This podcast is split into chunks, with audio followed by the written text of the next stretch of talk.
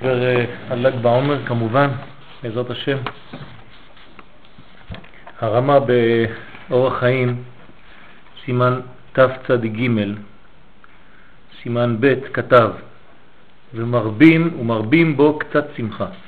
כלומר, יש שמחה בל"ג בעומר, הוא אומר קצת שמחה, במקומות אחרים יש מרבים או ממש שמחה, כן?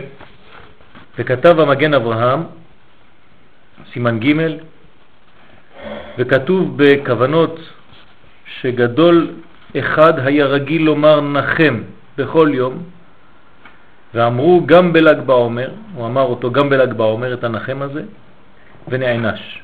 מה זה היה העונש שלו? רבי שמעון בר יוחאי בא ואמר לו, בגלל שעשית את הדבר הזה, אתה לא יכול להישאר בחיים. זה כתוב בזה של חב"ד כן. אה, כן? כן, אז זה, זה לכן צריך מאוד מאוד להקפיד, לא לומר uh, תחנון בל"ג בעומר. יש קפדה גדולה של רבי שמעון בר יוחאי על מי שאומר תחנון ביום הזה. לכן צריך להיזהר מאוד. משמע בפשוטו שבא להוכיח כי הוא יום של שמחה ממה שנענש על אומרו נחם בל"ג בעומר. ובעצם עניין שמחת רשב"י ביום פטירתו צריך ביאור עניינו. מה זה השמחה הזאת? מאיפה באה השמחה הזאת של רבי שמעון בר יוחאי בל"ג בעומר? ואף שיום פטירת הצדיקים נקרא הילולה, אבל משמע שיש בזה מעלה מיוחדת השייך לכלל ישראל ביום פטירתו. כלומר, אנחנו יודעים שבאופן אה, ידוע לנו שהזמנים האלה נקראים הילולה. כשצדיק עוזב את העולם, בשביל העולם הזה יש צער גדול, חיסרון גדול, אבל כשהוא עולה למעלה, למעלה בעולמות העליונים יש הילולה, זה יום שמחה גדול כי מקבלים נשמה חדשה גבוהה מאוד. אבל מה העניין הזה לכלל ישראל? שכלל ישראל תפסו את היום הזה ואחזו בו עד היום, ולא מוכנים בשום פנים ואופן כן, לעזוב את הכוח, את הגדולה המיוחדת שיש ביום הזה. ולבאר זה נראה להבין מהו העניין המיוחד שמתחדש בתורת הרשב"י.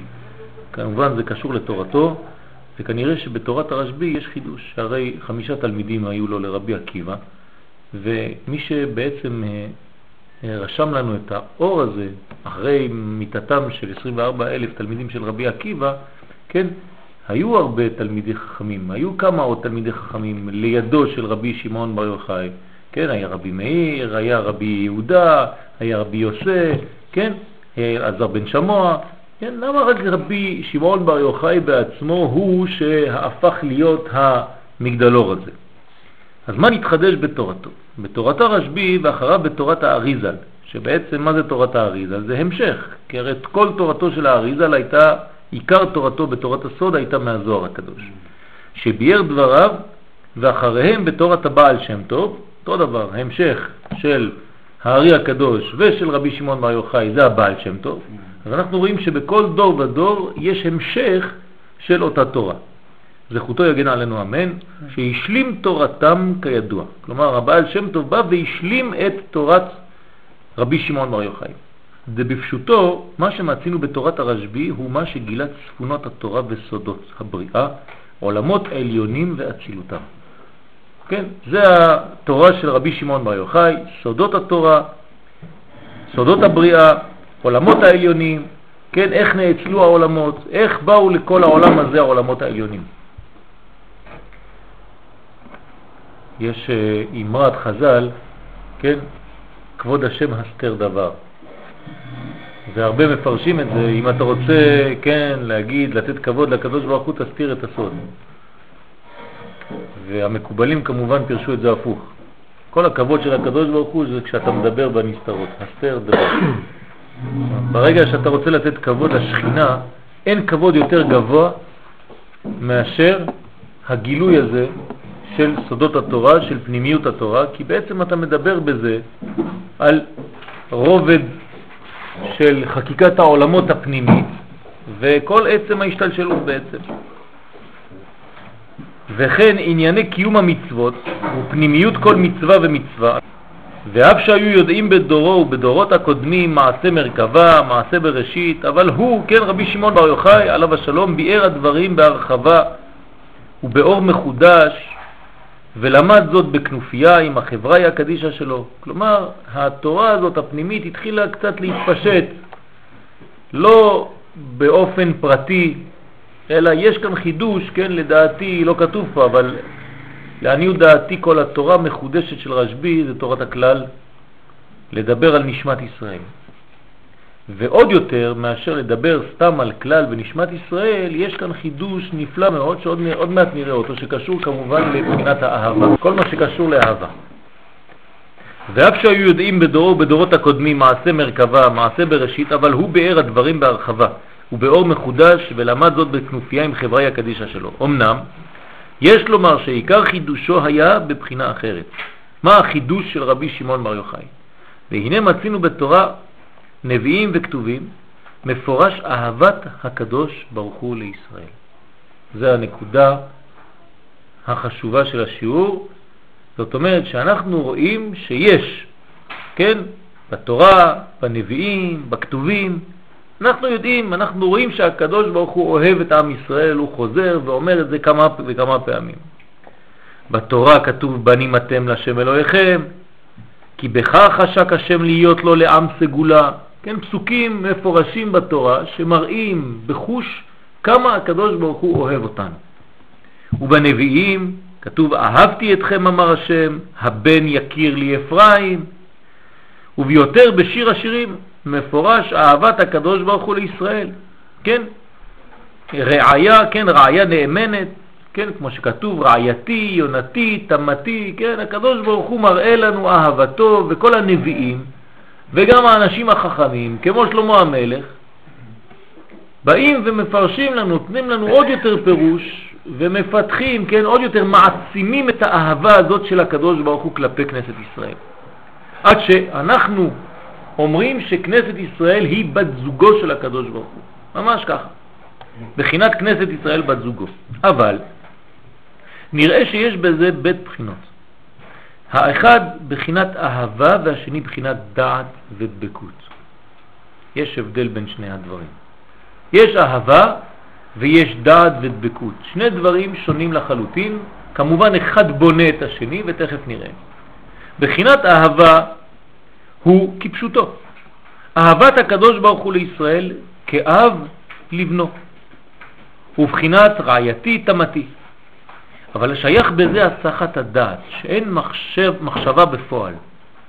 אם כי האהבה נמצאת ויכולה לצאת בגילוי המחשבה כל רגע, אבל לא תמיד היא בגילוי. כלומר, כשיש אהבה של הקדוש ברוך הוא לכנסת ישראל, ובכלל אהבה, זה לא בלי היסח הדעת. יש מדרגות של היסח הדעת. אתה אוהב מישהו, אבל אתה לא כל רגע חושב, כי אתה לא כל רגע מקושר לאותו אדם אהוב. ובחינת דבקות הוא כפשוטו מבלי היסח הדעת. כלומר, זה החידוש. כשיש אהבה ונוסף לזה יש גם דבקות, דבקות, מה ההבדל? כשיש אהבה זה בעצם מין דבר טבעי, הכרחי. הדבקות היא הרבה יותר בנויה. יש בה מדרגה של רצון יותר. אני רוצה את האהבה הזאת. זה לא רק טבעי, זה בא ממילא, מלמעלה. יש כאן רצון לאהוב.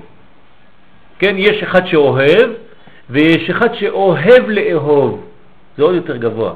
אני אוהב להיות מאוהב באותו אחד. ויש אני אוהב, זה משהו אחר.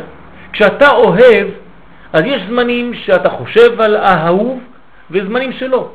אבל כשאתה אוהב לאהוב, אתה אוהב את האהבה הזאת שמקשרת אותך. יש פה דת ורצון, השתוקקות להמשיך את הקשר האהבה הזה.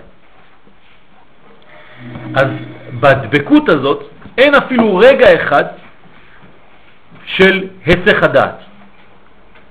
הבוערת כאש בבחינת חולה אהבה, כן? זה נקרא כי חולת אהבה אני. חולת אהבה אני, זאת אומרת שיש מחלה כזאת שנקראת אהבה. לא יכול להסיר דעתו ממנה. חולה אהבה. זה מדרגה הרבה יותר עליונה מאהבה פשוטה. שאינו מסיח דעת לרגע ממה שהוא אוהב. ונרמז זה במשנה באבות. מה כתוב במשנה? חביבים ישראל שנקראו בנים למקום. זה מדרגה א', חיבה יתרה נודעת להם שנקראו בנים. זה כאילו חוזר על אותו עניין פעמיים. לפי מה שאנחנו אומרים, אנחנו מביאים שיש כאן שתי דרגות. מדרגה ראשונה, כן? חביבים ישראל שנקראו בנים למקום, ועכשיו מוסיפה המשנה ואומרת חיבה יתרה, עוד יותר מזה, מהחיבה הטבעית ההכרחית הזאת, נודעת, מלשון דעת, כן, נודעת להם, שנקראו בנים למקום, שנאמר, בנים אתם להשם אלוהיכם. לכאורה הלשון כפול. אך אלו הם שתי הבחינות. חביבים ישראל שנקראו בנים למקום הוא בחינת אהבה הטבעית כביכול לישראל. שלב ב' חיבה יתרה נודעת להם, מדרגה יותר גדולה מזה. היא מה שיש דבקות המחשבה באהבה הזו בבחינת חיבה יתרה. כלומר, אני לא רק אוהב, אני חושב על האהבה הזו. אני מפתח את האהבה הזאת, היא לא רק טבעית מהלב, אלא היא גם, גם כן משתפת את המוח. אם אני אוהב מהלב, ולפעמים המוח שלי אומר לי, טוב, אני אוהב אותו, אבל אני אוהב אותו בלב שלי. כשאני מתחיל לחשוב באמת, הוא מעצבן אותי. אבל כשאתה אוהב מהלב, וכשאתה משתף את המחשבה ואתה אומר, רגע, מה זה האהבה הזאת שיש לי? אני באמת אוהב אותו? ואתה מוסיף רובד של מחשבה שהמוח משתתף גם הוא באהבה הזאת, אז זה כבר מדרגה עליונה הרבה יותר. אני לא רק אוהב בגלל שאני, כן, טבעי, נולדתי במשפחה הזאת, אז אני אוהב את ההורים שלי. הילדים שלי נולדו, שיהיו בריאים, אני אוהב אותם. ברגע שיש השתתפות גם כן של דעת, יש תוספת שאתה גם כן מנמק את האהבה הזאת, חוץ ממה שהיא אהבה טבעית. יש לך גם מה להוסיף על האהבה הזאת. זה מדרגה הרבה יותר רצונית של אהבה. אני בוחר עכשיו באהבה הזאת. היא לא רק הכרחית בגלל שהיא תבועה בי בטבע, בגלל שככה נולדנו ואנחנו במשפחה אחת, אז אני אוהב אותו באופן טבעי. יש לי עכשיו תוספת דעת ורצון והשתוקקות לקרבה הזאת. זה הרבה יותר גבוה. זה בא לידי ביטוי שאני בוחר. למשל, אני אתן לכם דוגמה מאוד פשוטה. כשהקדוש ברוך הוא ברא אותנו, הוא אוהב אותנו, נכון? הוא בורא אותנו, אוהב אותנו. עכשיו ציטטנו מלא פסוקים שמראים שהקדוש ברוך הוא אוהב אותנו. אז הטבע ההכרחי שבנו מכריח אותנו להיות קשורים באהבה לקדוש ברוך הוא. זה נקרא מצב ראשון, אבל הוא מצב אחוריים. הוא עדיין לא מצב פנים. כשאני בן אדם על ידי העבודה הפרטית שלי עכשיו לא נשאר עם האהבה הטבעית הזאת, אלא אני מפתח אותה ואני עכשיו מחזיר אהבה, אני כבר בוחר. זה משהו אחר. אני לא רוצה את האהבה הטבעית להישאר במדרגה של האהבה הטבעית הזאת, ההכרחית, כי היא אונסת אותי, אלא אני מתנתק ממנה כביכול, ובוחר באהבה שאני רוצה בה, שאני משתוקק אליו. זה מדרגה הרבה יותר עליונה. אדם וחווה נולדו, נבראו, אחור באחור. נכון? שניהם זכר ונקבה, ברא אותם ויקרא שמם אדם, היו במצב של אחוריים. גב אל גב. אומרים חז"ל, האהבה הזאת, הקרבה ביניהם, היא קרבה שהיא הכרחית.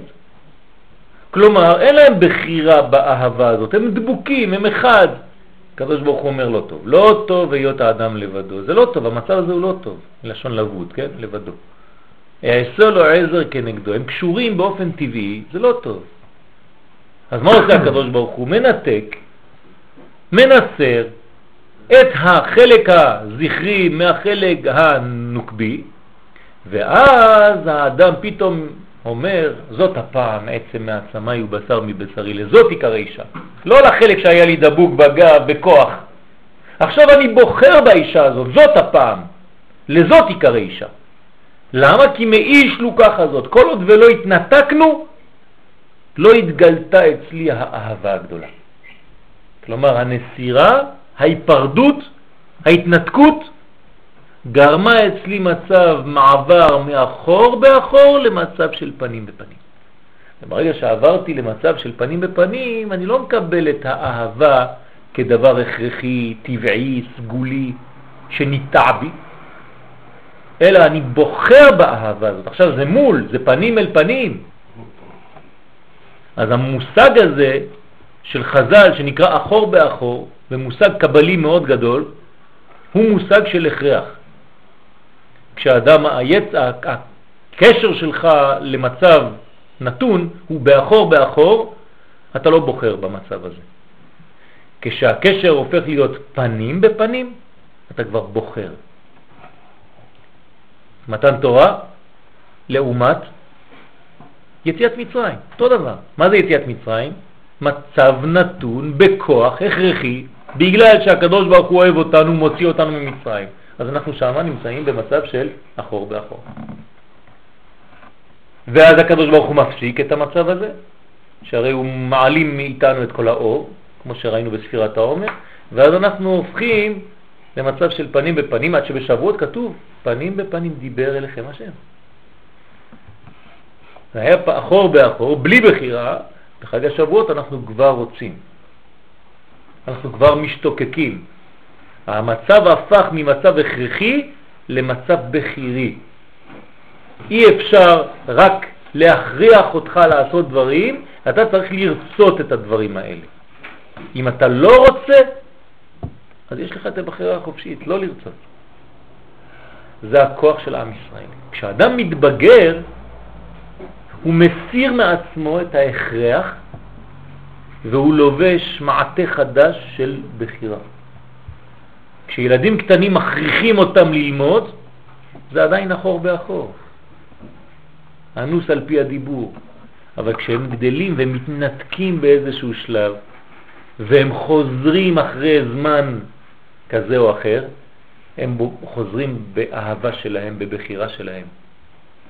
וזה המצב הרבה יותר גבוה מהזמנים שאתה הכרחת אותו לקום בבוקר לתפילה. עכשיו הוא בא לבד, הוא מאיר אותך. כן? כשהבן הופך את המהלך מאחור באחור לפנים בפנים, הוא עכשיו בוחר. אותו דבר כאן. מהו החידוש של רבי שמעון בר יוחאי? החידוש של רבי שמעון בר יוחאי, חידוש עצום. רבי שמעון בר יוחאי הוא מחדש, הוא חדשן גדול. רבי שמעון בר יוחאי הוא שובר את כל הנתונים התקועים, הקבועים. הוא בא ועושה מהפך בתורה. כל מה שחשבתם שהוא עניין שהוא רק לפי ההלכה, לפי מה שיש לי בעיניים, מול העיניים, בא רבי שמעון בר יוחאי ואומר לך, לא נכון, בכלל לא ככה. במסכת שבת יש גמרא בדף כ"ט שם על גרירת ספסלים בשבת, או כיסאות. כשאני גורר ספסל בשבת, אז אני עושה חריצים באדמה, כן? אז זה מצייר על האדמה, אז אני עושה עבירה, נכון? אז יש מחלוקת שם בין החכמים. אם הספסל כבד, שאתה לא יכול להרים אותו, אז אתה חייב לגרור אותו. אז כשאתה גורר אותו, מה לעשות? אתה לא יכול להרים אותו. אבל אם הכיסא הוא כיסא קל, אתה יכול להרים אותו ולא לגרור. בא רבי שמעון בר יוחאי, נותן שם בעיטה, מעיף את כולם. מה אומר? אה, לא חשוב, כיסא קטן, אפילו שאתה יכול להרים אותו באצבע אחד, תגרור אותו. אבל הוא יעשה חריצים באדמה, לא חשוב. אתה רוצה לעשות ציורים אתה, אדוני? לא. מה אתה רוצה? אתה רוצה לשבת על הכיסא, נכון? זה מה שמעניין אותי. בא רבי שמעון ואומר, המחשבה, הכוונה היא העיקר. איפה היה הראש שלך בזמן שעשית את האקט? כשגררת את הכיסא לא רצית לצייר על האדמה. המחשבה שלך רצתה לשבת על הכיסא במקום אחר. תגרור אותו, תרים אותו, תעשה מה שאתה רוצה, שזה יהיה מיטה, ספסל, כיסא וכו' וכו', אומר רבי שמעון מרחלי, הכל מותר אם הכוונה שלו היא לא לעשות את הדבר הזה. כלומר, רבי שמעון בר יוחאי בא ומחדש שהכוונה של האדם בזמן שהוא עושה דבר היא חשובה מאוד. אותו דבר בעניין הקדושה. אתה יושב ולומד תורה, איפה אתה נמצא? האם הגוף שלך נמצא בלימוד, או כל כולך אש בוערת בלימוד הזה? אותו דבר. הכוונה של האדם קובעת איפה הוא נמצא. זה רבי שמעון בר יוחאי.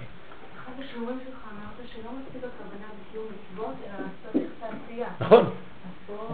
לא, כוונה היא מעשה, בוודאי. זה לא סתם אה, כוונה שהיא באוויר. בוודאי. אבל זה הכוונה שלו בתוך המעשה הזה כבר הוריד, כן? את האקט הזה שאת רואה כאילו בכיוון הזה, הוא כבר נתן לו כיוון אחר. כלומר, אם אני עכשיו בא ונותן לך סתירה, והכוונה שלי זה לפגוע בך, את תכעסי עליי מאוד, נכון? אבל אם אני בא ובלי כוונה, פתחתי את הדלת והיד שלי קצת עפה ככה, מה תגידי לי? אין שום בעיה, אפילו חיוך. מה קרה? מה, זה לא אותו דבר? קיבלת אותה מכה, אפילו יותר חזקה. אלא שהכוונה שלי משנה הכל. אנחנו רואים שהכוונה של האדם היא משנה אפילו את היחס של השני כלפיי. כלומר, יש כאן נתינת מקום מאוד מאוד גבוה לפנים, לתוכן.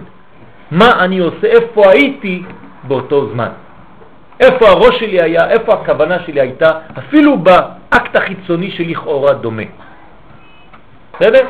מה שקורה לאדם הראשון, בזמן שהקדוש ברוך שואל אותו, אייכה? כן, אפשר לומר, נכון? יש הרבה מדרגות שאפשר למצוא את הדבר הזה. אז כאן בא רבי שמעון ונותן לנו. אותו דבר, אנחנו נחזור על הגמרא מאוד ידועה, כן, של ל"ג בעומר, על רבי שמעון שהיה עם רבי יהודה יושבים ומדברים על רומי. כן?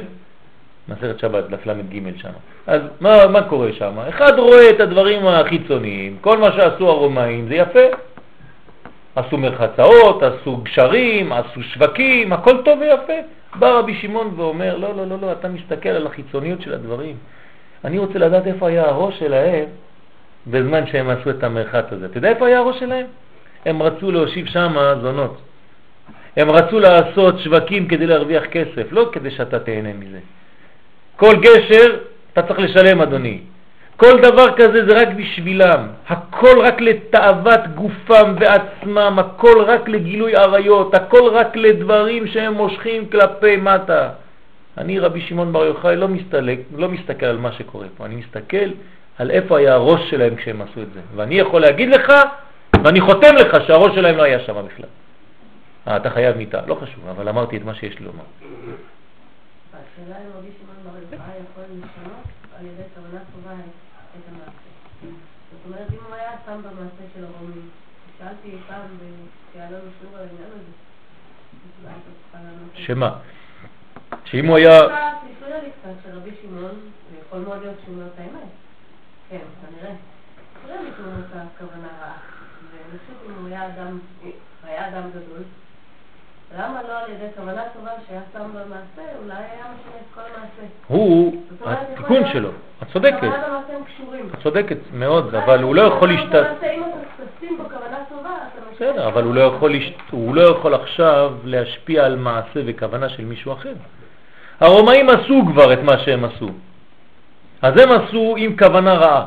הוא מה שהוא יכול לעשות עכשיו זה להכניס כוונה טובה בתיקון שלו, אבל לא בכוונה, כן, רטרואקטיבית על הכוונה של הרומאים.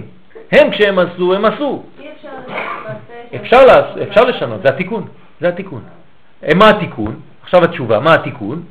ללמד דור חדש שיטה חדשה בלימוד. כלומר, לא לראות יותר את הדברים בחיצוניות, אלא להתעסק יותר בפנימיות. זה בדיוק התשובה. כלומר, אם אני מצליח לחנך דור חדש של תלמידי חכמים, של אנשים שכבר לא רואים רק את הדברים כסופיים, כגמורים, אלא יש להם כוח לשנות את הדברים על ידי ראייה פנימית של כל דבר ודבר, אז בניתי עכשיו זמן של גאולה. ולא בכדי, תורתו של רבי שמעון בר יוחאי היא תורת הגאולה. למה? כאילו לומר לנו שבזמן הגאולה אנחנו נגיע לשלב כזה, כן? למה רבי שמעון בר יוחאי זה התורה של הגאולה? למה מלך המשיח יש לו זוהר ביד? למה?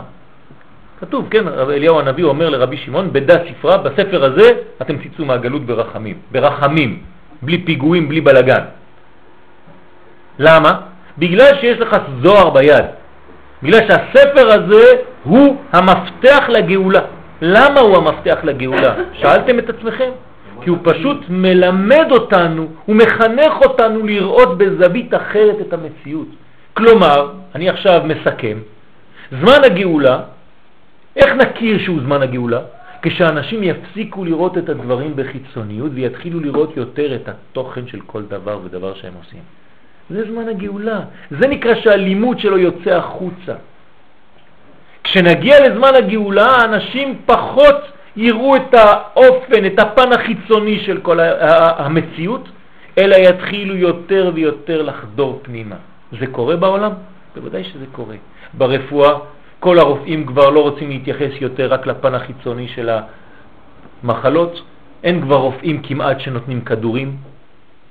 כל הרופאים הגדולים היום יותר ויותר מתעסקים בנפש ומנסים, טועים, לא טועים, פחות או יותר, עדיין לא, אבל הולכים לכיוון הזה, הולכים לתורה הרבה יותר טבעית, לתורה הרבה יותר פנימית, אותו דבר בכל התחומים, במדע, אותו דבר, בכל תחום שלא תיקחו בחיים, אנחנו חוזרים, כל העולם חוזר למדרגה הרבה הרבה יותר טבעית ופנימית, מהותית, אמיתית.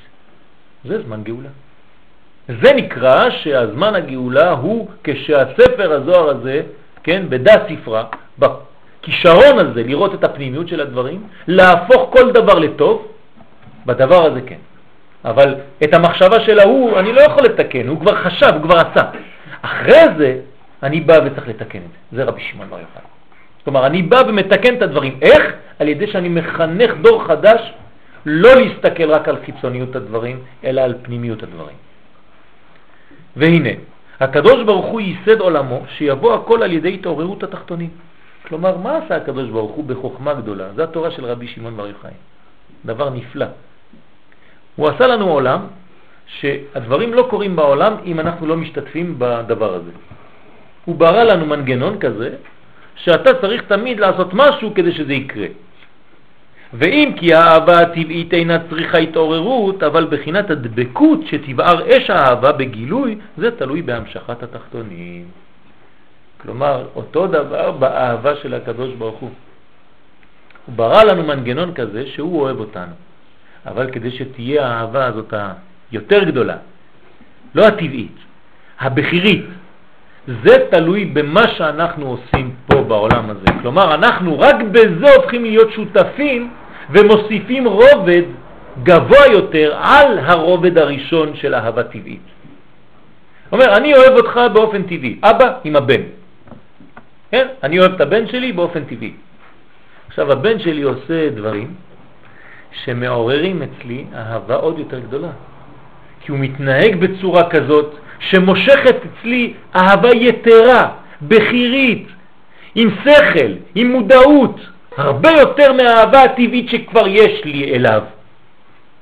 שהרי אפילו אם הילד עושה טעויות, אני אוהב אותו, נכון? זה אהבה בסיסית, טבעית.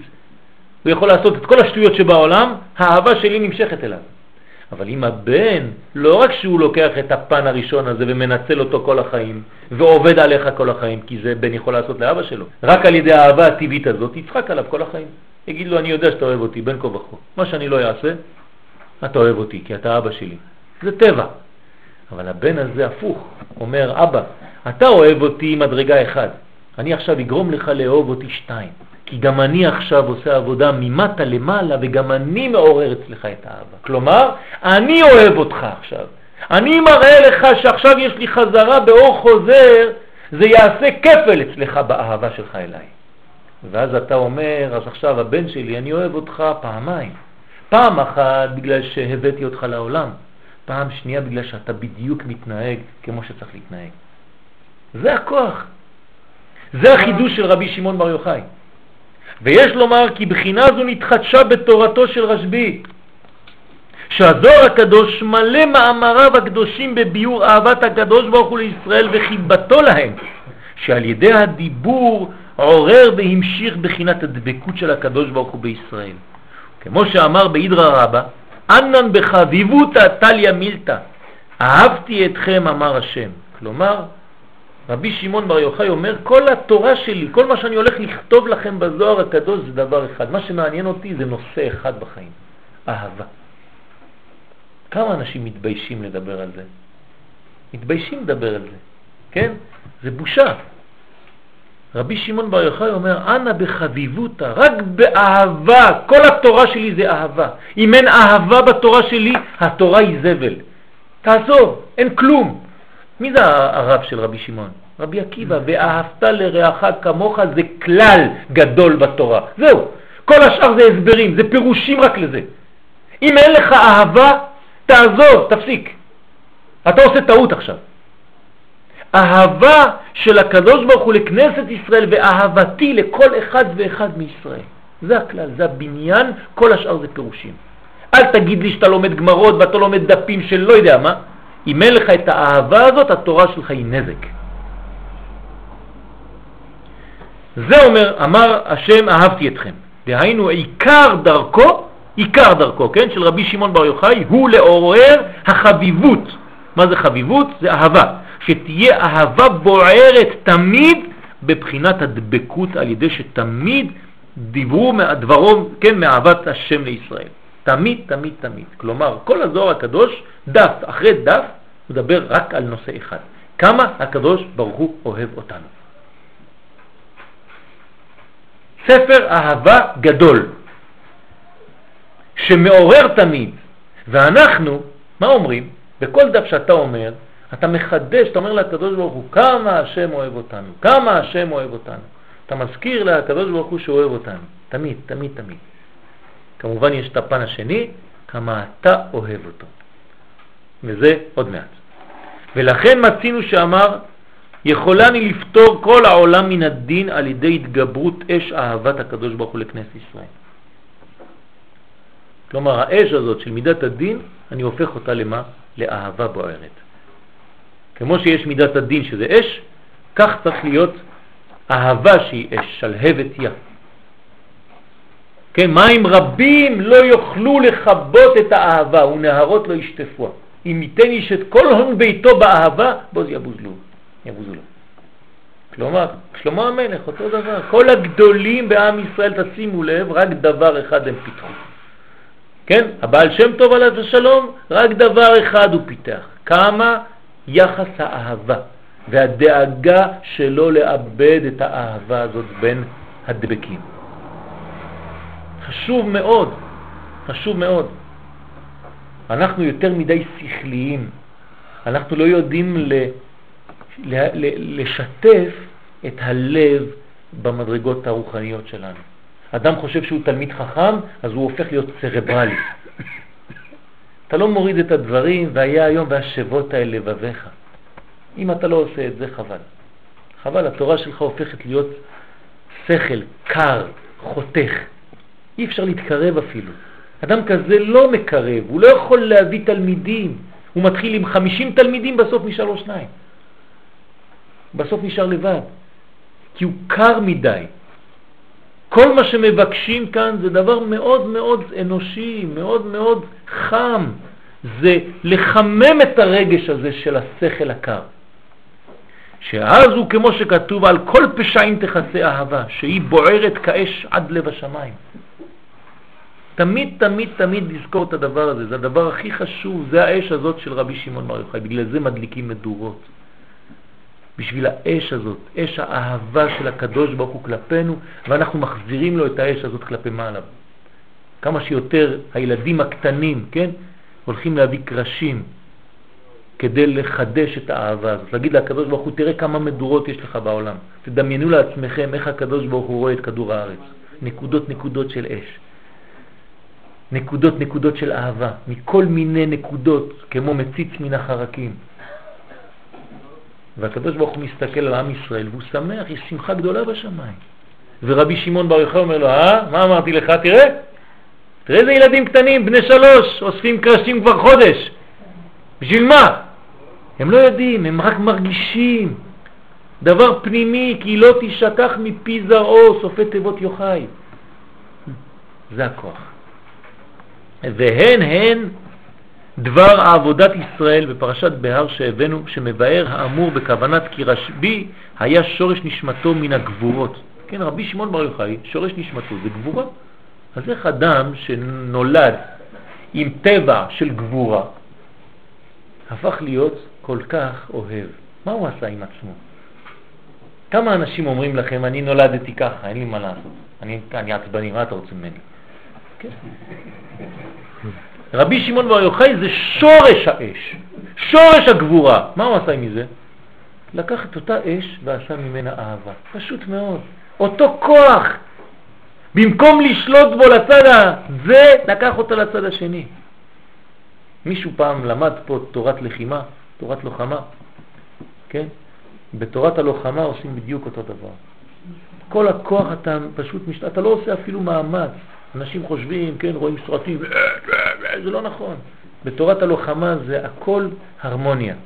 אתה לוקח את הצורה של השני ומתקדם יחד איתו, שת, הכל ככה הרמוני, והוא נכנס בקיר, כבר מת, כן? זאת אומרת, אותו כוח יש, הרבה יותר אפילו, אתה משכפל את הכוח הזה, מכפיל אותו. והרי מצינו שאמר ענן בחביבותא תליה מילתא. אז איך? סתירה. הוא בא מהגבורות והוא אומר אני רק באהבה. אלא שהכוונה היא שכדי לעורר אהבה גדולה שלא יהיה מקטרגים נגד זה, צריכים מבחינת גבורות. אתם מבינים מה הוא עושה פה? הוא לוקח את הגבורה שלו ועושה תחום כדי שיהיה לו אהבה שלא תצא מהתחום הזה. אהבה מאוד בנויה, מסודרת. ולמבואר יש להסביר יותר כוונתו. כי אהבה בלי גבורות זה כמו חסד בלי דין, נכון? אהבה בלי גבורות היא אהבה בלי דבקות. פרדוקס. אתה רוצה אהבה, אתה חושב שאני רק רוצה ואני הולך לכיוון האהבה. לא. אומרים לך, אתה צריך לעשות פה אהבה עם גבורה. מה זה הגבורה הזאת? הגבורה הזאת תיתן לך מידות של האהבה הזאת. כן? אתה לא צריך להגזים, אתה צריך למ... להלביש במידות, כן? לתת לזה שיעור, לשער את אהבתך. וזה נקרא גבורה. זה כאילו אהבה בלי דבקות, ועל ידי שיתוף הגבורות נעשה בחינת הדבקות, אהבה בוערת, תמידית, בלי הסחת הדעת. זה החידוש. באהבה הרגילה, לפעמים אני לא חושב עליו, אני חושב על השני. אבל כשיש דעת, כשיש גבורות, כששמתי את זה בתחום, אני תמיד מתמקד עליו, אני כבר לא יכול להסיח דעתי ממנו. נמצא בעיקר חידוש תורת הרשב"י, היא להגביר ולהלהיב את אהבת השם על ידי התעוררות התחתונים, לדרוש ולהרחיב הדיבור בזה. כלומר, כמה שאני מדבר יותר על הנושא, כמה שהקדוש ברוך הוא יותר אוהב אותנו. אתם מבינים מה הולך פה? כלומר, אם אני עכשיו, חז ושלום, במקום לחדש תמיד ולדבר על האהבה של מדרגה מסוימת, אני רק שובר, שובר, שובר, שובר. אני בא לשיעור ואני אומר לאנשים, אתם חטאים, אתם עושים ככה, מגיע לעם ישראל, אנחנו כאלה, ואנחנו... מה אתה עושה? הקדוש ברוך הוא למעלה, הוא רואה, המלאכים אומרים לו, אתה רואה, הנה, הנה, יש לך רב למטה שאומר דברים כאלה. הקטרוג מתרומם. אסור לעשות דבר כזה. ישעיה הנביא, כשהקדוש ברוך הוא שולח אותו, אומר לו, הקדוש ברוך הוא, אני יודע שיהיה לי מאוד קשה, ראיתי את החברים שלי לפני. הרי היו לפני ישעיהו נביאים אחרים שקיבלו על הראש, מה זה קיבלו על הראש? כן? מיכה היה מקבל סתירות ברחוב, היו צוחקים עליו, נותנים לו אגרופים. בא ישעיה, הקדוש ברוך הוא, אתה מוכן? אתה יודע מה זה נביא? הולכים להרוס אותך. הוא אומר, כן, אני מוכן, בשביל עם ישראל רק לחדש את האהבה בינך לבינם. מי שלא עושה את זה, הוא מקלקל חד ושלום. צריך להיזהר מאוד איך מדברים על עם ישראל. אנחנו צריכים לעורר אהבת הקדוש ברוך הוא לעם ישראל. אם אני עכשיו, ברגע הזה, נגיד, שלא התקשרתם להורים שלכם, לפני כמה ימים נגיד. עכשיו אני מדבר על ההורים ואני עכשיו מתחיל לומר כמה זה חשוב כיבוד אבהם, כמה זה חשוב אבא, כמה זה חשוב אימא, ואני מוציא מילים מאוד חמות. בסוף מישהו יתחיל לבכות, נכון? ויצא מהשיעור, יתקשר מיד לאימא שלו. אותו דבר עם הקדוש ברוך הוא. כשאני מדבר ומחדש את הקשר הזה של האהבה, אני מעורר אצלי ואצלו כביכול את הקשר הזה עוד יותר חזק. אז הוא רוצה להתקשר אליי עוד יותר. כי אני מחדש, הדיבור התורני הוא לא דיבור בעלמא, סתם באוויר, סתם מילים, אותיות. אמרנו תמיד שהתורה, החוכמה האלוקית היא חוכמה פועלת, חוכמה חיה, חוכמה שהיא עושה פעולה באדם. כי אני מדבר על זה, יש פעולה בשמיים. זה לא סתם מילים. והכלל הוא, מהי דעסיק איניש בהי עלמא? הנה הכלל. במה שעוסק האדם בעולם הזה, עסיק בהי העלמא. בדיוק קורה אותו דבר בעולם העליון. אז מה אתה רוצה שיקרה בעולם העליון? שאוהבו אותך, נכון? שתהיה אהבה, שהקדוש ברוך הוא כבר יגאל אותנו. אז על מה אתה צריך לדבר, אדוני? על גאולה, על אהבה, על אהבת הקדוש ברוך הוא לעם ישראל. אנחנו לא יכולים להמשיך עוד דור ועוד דור, סתם מדברים ואומרים, והעיקר איזה שכלי כזה יודע כמה דברים. יודע. כן.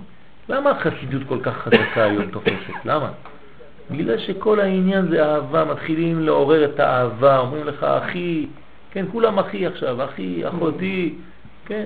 למה יותר ויותר חוזרים לפשטות, ללב, כן? לעורר את הלב הזה, ברס לב, כן?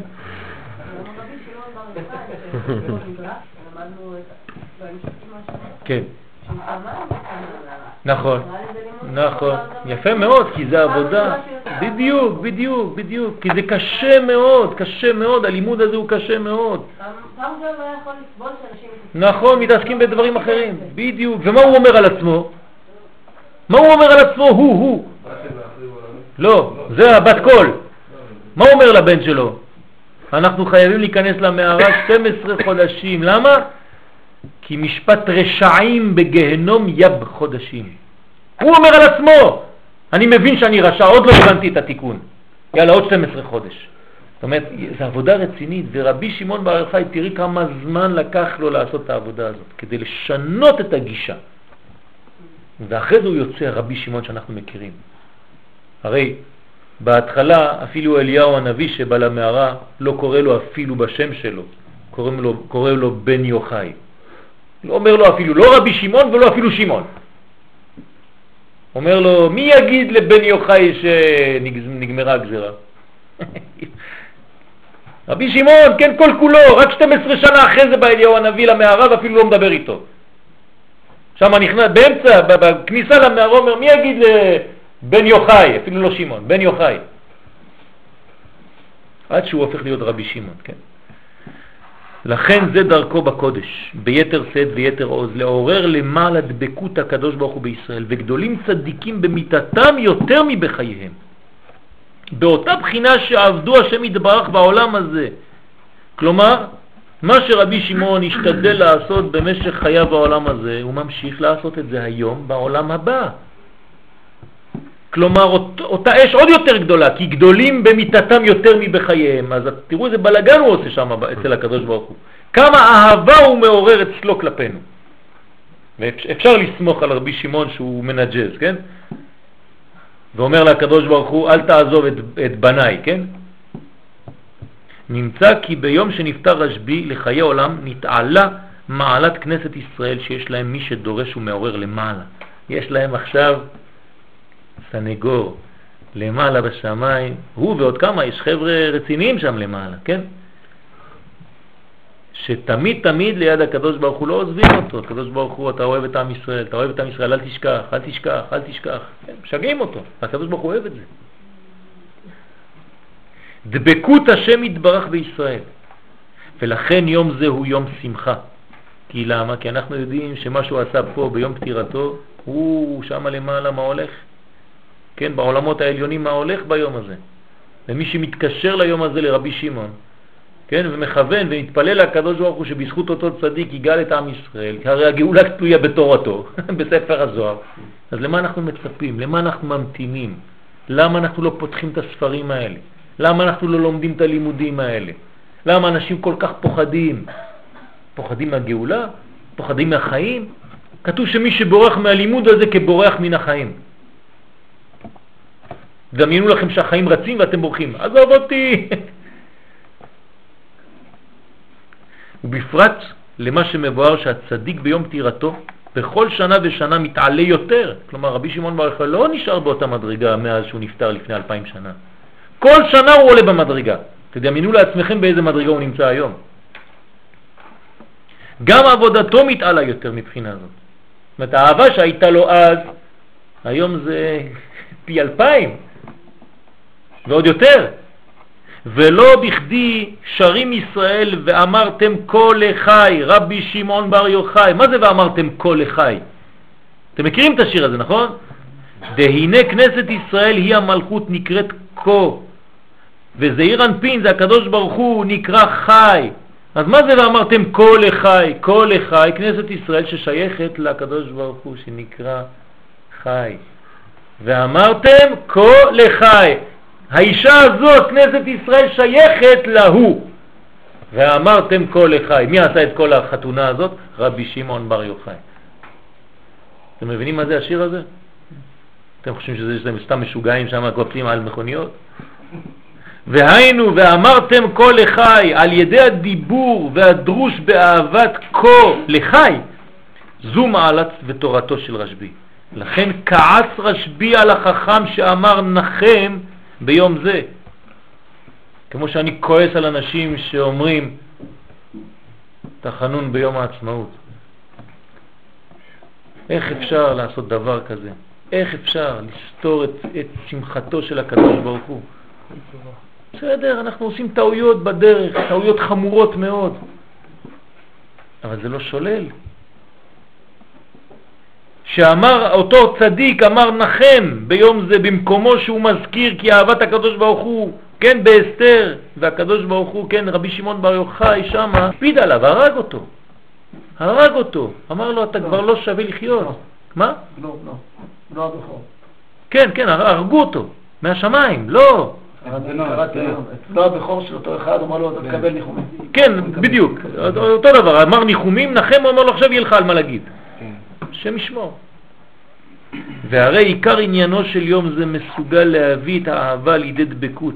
אז אל תבוא באמצע הזמן של אהבה ואתה מכניס עכשיו קטרוגים. כן? כתוב שכשמתייחדים, כן, המלך והמלכה, אחד בא להם באמצע ואומר, אתה יודע מה יעשה המלכה הזאת? וואי וואי וואי וואי, עזוב אותה, מה אתה מתחבר אליה? המלך הורג אותו. כן? יש אנשים שבאים באמצע הייחוד בין הקדוש ברוך הוא וכנסת ישראל ומתחילים לקטרג על עם ישראל חז ושלום, אנחנו מצפים לגאולה ואנשים אומרים רע? כאש בוערת וזה סותר כל מציאותו של היום חז ושלום. ובהכרח עיקר השמחה היא מה שנתגלה אחר כך. שהאיר אור גדול רשב"י שהוא נתגדל להיות סנגורם של כלל ישראל לעורר אהבה הישנה שתהיה בחינת דבקות. כלומר, לא רק השלב האלף של האהבה, אלא אהבה יתרה. ורק אז נקראת השמחה, מה שלא נפטר עם תלמידי רבי עקיבא. שמחה שייכת לכלל ישראל. זה השמחה, לכן הוא בחלק מהחיים, שתורתו של רשב"י שייכת לכלל ישראל, תורת הכלל. מה? מה זה שלא נפטר עם תלמידים? עם אותם 24 אלף. מה הכוונה? אה, הוא חי. כן, הוא חי. כן, חי לחודש אייר. זה ל"ג בעומר, חי אייר. כלומר, הוא נשאר בחיים בגלל שהוא גילה חיים, הוא גילה את האהבה בין הקדוש ברוך הוא. אתם מבינים מה זה לא נהגו כבוד זה בזה? מה זה לא נהגו כבוד זה בזה? לא כתוב שלא אהבו זה את זה, אבל לא נהגו כבוד, והגמרא לא קוראת להם 24 אלף תלמידים, היא אומרת 12 אלף זוגות, זוגים, אומרת שם הגמרא. אומרת, מה שמעניין אותי שם זה היה הזוג, הזוגיות שלכם, אפילו בלימוד, החברותה, איך התייחסת לשני. אם אתה לא נותן כובד ומשקל, בעיה. רגע, אז הוא כן נפטר ביום הזה או לא נפטר ביום הזה? הוא נפטר ביום הזה, אבל לא רק שהוא נפטר ביום הזה. לא במגפה. לא. אחרי. אחרי. במגפה הפוך, במגפה הפסיקו למות ביום הזה. נכון, אבל זה יוצא שהוא נפטר. זה יוצא כמה שנים אחרי זה. ועוד חידוש אני אגיד לך, הוא יצא מהמערה ביום הזה, גילה את הזוהר ביום הזה, ורבי עקיבא, כשהלך לחפש את החמשת התלמידים במערבה, זה היה גם ביום הזה. כלומר, היום הזה הוא חוזר כל שנה ושנה בכמה תקופות, כן? שם קורים הדברים. כלומר, אל תפחדו אם בל"ג בעומר קורה משהו שעוד משנה את הפן ההיסטורי של תהליך גאולתנו. קורים דברים בל"ג בעומר, שינויים. לפעמים לא רואים אותם, לפעמים רואים אותם יותר, אבל יש שינוי, כל ל"ג בעומר. משהו מתחדש, משהו מפסיק את המוות ומביא חיים. למה? תורתו של רשב"י שייכת לכלל ישראל, לא לפרטים, לכלל, זה תורת הכלל. תורת הזוהר הקדוש היא תורת הכלל, אהבת כנסת ישראל. ובזה נבין תורתו של האריזה. אתם מבינים למה השיטה של רשב"י זה על המחשבה? כי המחשבה היא כללית. נכון שבפרט עכשיו עשית חריץ באדמה, אבל אני עכשיו חושב על הכלל. איפה הייתה המחשבה שלך? מה אתה רוצה לעשות? ובזה נבין תורתו של האריזל, ואחריו הבעל שם טוב, זכותם יגן עלינו אמן. דהיתא, דהנה איתא דמשה רבנו שושבינה דמלכה, ואהרון הכהן שושבינה דמטרוניתא. כן, אהרון ומשה היו עושים אותה עבודה, רק אחד ממעלה למטה והשני ממטה למעלה. גם משה, גם אהרון, תמיד דואגים לחבר את הקדוש ברוך הוא עם העולם הזה. זה משה. ואהרון מה עושה? דואג לחבר את כנסת ישראל להקדוש ברוך הוא. כך אומר השפת אמת. אחד עושה את העבודה ממעלה למטה, והשני עושה את העבודה ממטה למעלה. והביאור כמובן, כמבואר, כי משה רבנו היה עניינו לעורר אהבת השם לישראל. זה משה רבנו, הולך אצל הקדוש ברוך הוא אומר, תאהב אותם, תאהב אותם, תאהב אותם. בחינת הדבקות והאהבה בוערת לישראל, ומטעם זה היה משה רבנו עליו השלום יסוד אבא, אהבה, כן, ולוי, התעוררות הגבורות כדי שתהיה אהבה בוערת. כלומר, משה רבנו זה כמו רבי שמעון בר יוחאי בזמנו. ואהרון, מה היה עושה? הפוך.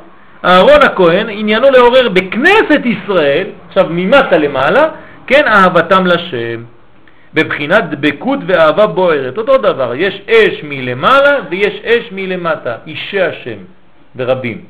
שלום ורודף שלום. בדיוק, נכון. ולכן היה כהן ימינה, אז הוא, משה היה משבט לוי, שבט לוי זה גבורות, זה צד שמאל. אהרון, למרות שהוא משבט לוי, אבל הוא הפך לכהן, נכון? אז הקדוש ברוך הוא העביר אותו מגבורה לחסד עכשיו, אז הוא ימין. מבחינת הוד גבורות כמבואר. עכשיו יש דבר שהוא סותר. כי מה זה אהרון? הוד. הוד זה בצד שמאל. מה זה משה? נצח. נצח זה בצד ימין. אז זה שהיה בימין, כשהוא מתעסק עם הקדוש ברוך הוא הופך להיות שמאל. זה שהיה בשמאל, כשהוא מתעסק עם כנסת ישראל הוא הופך להיות ימין. זאת אומרת שהם מתקללים אחד בשני כדי להפוך את הטבע שלהם ולבנות את היחס בין הקדוש ברוך הוא לכנסת ישראל. והנה רשב"י והאריזל, שמבואר בספר הגלגולים שהיו ניצוץ של משה רבנו, כן, כך אומר האריזל בספר הגלגולים על עצמו. מה זה ספר הגלגולים? מי כתב ספר הגלגולים? רבי חיים ויטל, על מה שאמר לו הרב שלו, האריזל. אז האריזל אמר לרב שלו, לתלמיד שלו, עוד מעט אני מסתלק, תכתוב שאני ניצוץ של משה רבנו. כמו רבי שמעון בר יוחאי. זה לא משחקי ילדים שהוא יכול להגיד דברים, כן? עניינם הוא לעורר דבקות אהבת השם לישראל. אז שניהם מאותה מדרגה. זאת אומרת אהבה ממעלה למטה. אולם בדורו של הרשב"י היה זה בלי כלים, אבל אלא מעוררים על ידי הדיבור בחינה זו. זאת אומרת, רבי שמעון בר יוחאי בזמנו זה היה על ידי דיבורים, על ידי הלימוד הזה, בלי כלים. אבל אחר כך שירדו הדורות ולא יכלו לעורר עניין זה בלי כלים, חידש האריזה על עניין הכוונות. זה הכוונות של האריזה, מפה זה התחיל כל העניין של הכוונות. דרך אגב, שאסור לכוון עד שבועות. אתם יודעים, נכון? מי שקצת לומד כוונות, אסור לכוון שום כוונה בכלל, אפילו לא שם הוויה ואדנות. עד שבועות, אסור. שום שם חס ושלום. כן? מפסח. מה עם הספירה? כן, רק בספירה. רק בספירה אתה אומר. עד כדי כך שכתוב בספרי האריזל שמי שמכוון חז ושלום הולך בחושך כל השנה, חז ושלום. אסור לכוון שום כוונה. שום דבר, כלום, שום כוונה, כלום, כלום, כלום. רק בספירת העומר. אה? לא, לא. לא אומרים לשם מיחוד כאילו מילים, אבל לא מכוונים לא בשמות ולא בי' כ' וכו'. רק בלימוד מותר לנו לעשות את זה, אבל לא בכוונות. אסור לכוון שום כוונה. מאוד מאוד מאוד מקפידים על זה, אריזל בכמה מקומות. בנהר שלום גם כן, הרשש מביא שם גם כן. תקיף מאוד. מה זה פה, ירידת הדורות? אז ירידת הדורות זה אנחנו, כן, ירדנו. אנחנו לא מסוגלים להבין על ידי דיבור. אז מה עשה לנו האריזל? נתן לנו כוונות. איך שעל ידי קיום תורה ומצוות עם כוונות שלימד, מעוררים בניין הזה במוחין. כלומר, אני לא נכנס עכשיו לפרטים, אבל איך המדרגה הזאת של זה מקבלת מוחין מלמעלה. זה כל המדרגות איך לבנות יחס. אני אתן לכם רק דוגמה מוחשית קטנה. ילד קטן, ביאתו אינה ביאה, נכון? עד איזה גיל? תשע. לא, תשע. תשע כתוב בגמרא ביאתו ביאה, כן? בגיל תשע. מה קורה בגיל תשע בעצם? למה ביאתו ביאה בתשע ולפני תשע ביאתו אינה ביאה? בגלל שהוא מקבל מוכין. כלומר, אדם שאין לו מוכין, ביאתו אינה נקראת ביאה. בגיל תשע שיש לו מוכין, יש לו חוכמה ובינה ודת, אז נקרא ביאה. אותו דבר כאן, כשאנחנו רוצים להבדיל אלף הבדלות, ייחוד בין קודשא הוא לכנסת ישראל, צריך מוכין. ולכן לפני קריאת שמה מכוונים לקבל מוכין כדי לגדול במדרגה, להיכנס עם אבא ואמא תחת החופה. כמו שעושה החתן והכלה, שנכנס עם אבא ואמא שלו מתחת לחופה. בסדר? אז זה לייחוד והוא מגדיל את המלכות. אז הארי הקדוש בא והביא לנו כלים איך לעשות את הדברים האלה, זה נקרא כוונות. שעל כן נעשה אהבת השם מבחינת דבקות ובוערת כאש לכלל ישראל, ובעיקר בעת התפילה ובעת קיום המצווה, אבל שניהם היו בחינת משה רבנו עליו השלום, שושבינה דמלכה. לעורר את המלך מלכו של עולם לעם מראיתו. כלומר, לעורר את האהבה שלו כלפינו. והבעל שם טוב, זכותו יגן עלינו אמן, שבא אחר ירידת הדורות יותר, בא לחדש בחינת שושבינה דמטרוניתא. הוא אומר, טוב, כבר שתיים טיפלו באהבת השם אלינו, אני, הבעל שם טוב, חייב לעשות את הצד השני, כמה אנחנו אוהבים אותו. ולכן הוא בנה את תורת החסידות, כן? ולעורר בכנסת ישראל אהבת השם. בתוכנו שאנחנו נתעורר כמה אנחנו אוהבים את השם. אתם מבינים איזה גדולים היו לנו, ברוך השם, כל הדורות האלה, הם עשו לנו את כל העבודה, אין לנו כלום כמעט, לא נשאר כלום לעשות. הם כבר בנו לנו את כל התשתית. בדבקות ותגבורת אש בלי הפסק. אז אנחנו לא מתעסקים במה שהקדוש ברוך הוא אוהב אותנו, הוא אוהב אותנו. יש שם אריזה על רבי שמעון בר ועוד כמה חבר'ה מטפלים שהוא לא יסיח דעתו מאהבתו אלינו. אנחנו צריכים לטפל באהבה שלנו אליו, גם כן באש בוערת. בלי הפסק, כל היום, כמו ששמענו מתלמידיו הקדושים, זכותם יגן עלינו אמן, שהיו דבוקים בלי הפסק בשם. אתם מבינים מה זה? התלמידים של הבעל שם טוב היו דבוקים בקדוש ברוך הוא 24 שעות ביממה בלי הפסק. לומדים תורה, אוכלים תורה, יושנים תורה, חולמים תורה, לומדים תורה, הכל תורה, הכל קשר עם הקדוש ברוך הוא. אין הפסק רגע אחד. ונתחדש עוד בזה עניין מתיקות ונועם בעבודת השם על ידי הרגשת אור, מוח ולב באהבת השם. כן, הרב דרך המלך, כן, זה שכתב אש קודש, כן, בעל אש קודש, כותב שהתענוג הכי גדול זה כשאדם מרגיש שכשהוא עושה משהו, גם הקדוש ברוך הוא נהנה ממה שהוא עושה עכשיו. אז אתה יודע שאתה גורם משהו למעלה, אז השמחה שלך מתעוררת והשמחה שלו מתעוררת ושניכם הופכים להיות כמו אהובים. נכון, אבל זה צריך להיות הרבה הרבה כל הזמן, כך ממש, באמת, כמו בסוכה, בדיוק כמו שאת אומרת. ולכן קיימו תלמידיו עבודת השם בשמחה. כל מה שאנחנו עושים צריך לעשות את זה בשמחה ותענוג רוחני עילאי. מה שלא היה קודם, שעיקר העבודה הייתה לעורר אהבת הקדוש ברוך הוא לישראל. עכשיו, שהוא חידש את זה ממטה למעלה, אז זה השמחה, זה הריקודים.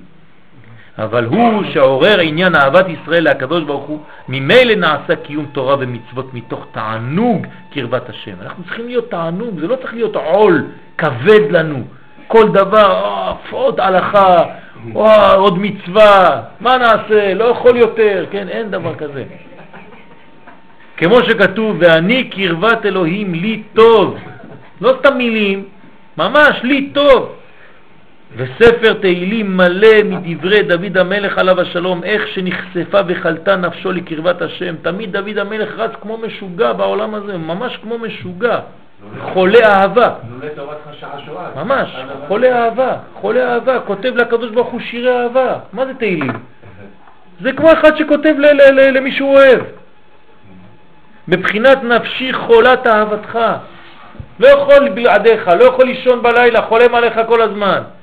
הלוואי עלינו, כן? ודבר זה נעשה על ידי התעוררות הדיבור והדרש בזה. איך זה מתעורר כל זה? כשאנחנו מדברים על הדברים האלה. חשוב לדבר על זה. זה מעורר את הדברים. כמו שעשו רשב"י והאריזל בעניין אהבת הקדוש ברוך הוא לישראל, כך הוא עשה מהצד השני. ובזה מובן כי יום פטירת רשב"י הוא שמחה גדולה, כיוון שעסיק בהאי עלמא, כן, הוא מתעסק שם למעלה בהתעוררות אהבה לישראל כמו בהאי עלמא, כמו שהוא היה עושה פה. אז הוא שם למעלה ואנחנו פה עושים את ההקבלה, המקבילה שאנחנו מדליקים אש. מה שאין כן באותם צדיקים שעבודתם לעורר האהבה בישראל, יום פטירתם היא אבדה לכלל ישראל, כיוון שהתעלו לעולם שכולו טוב, ואינם נמצאים יחד עם כלל ישראל לעוררם לאהבת השם. לכן רק אצל רשב"י, שהוא בעצם מעורר את ההפך, זאת אומרת, אם היה הסילוק למשל של הבעל שם טוב, בשבילנו זה כאב. למה? בגלל שהוא הלך והוא היה המנגנון הפועל לעורר אותנו.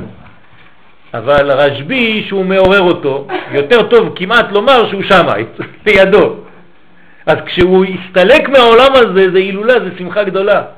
למרות שזה צער בשביל אלה שאינם פה, אבל הוא אומר, לא, לא, עכשיו אני קרוב למקום שאני יכול לעשות את העבודה בתוך השטח עצמו. מה עם הארי? כן, אז הארי אותו דבר, כמו רבי שמעון בר יוחאי. יש, עושים את זה הילולה? בוודאי, בטח. הילולת האריזל, בטח חזקה מאוד. ולכן רק אצל רשב"י עשו יום שמחה. כמובן לא כמו בל"ג בעומר, שזה הפך להיות כמו איזה מין, אה, לא יודע מה.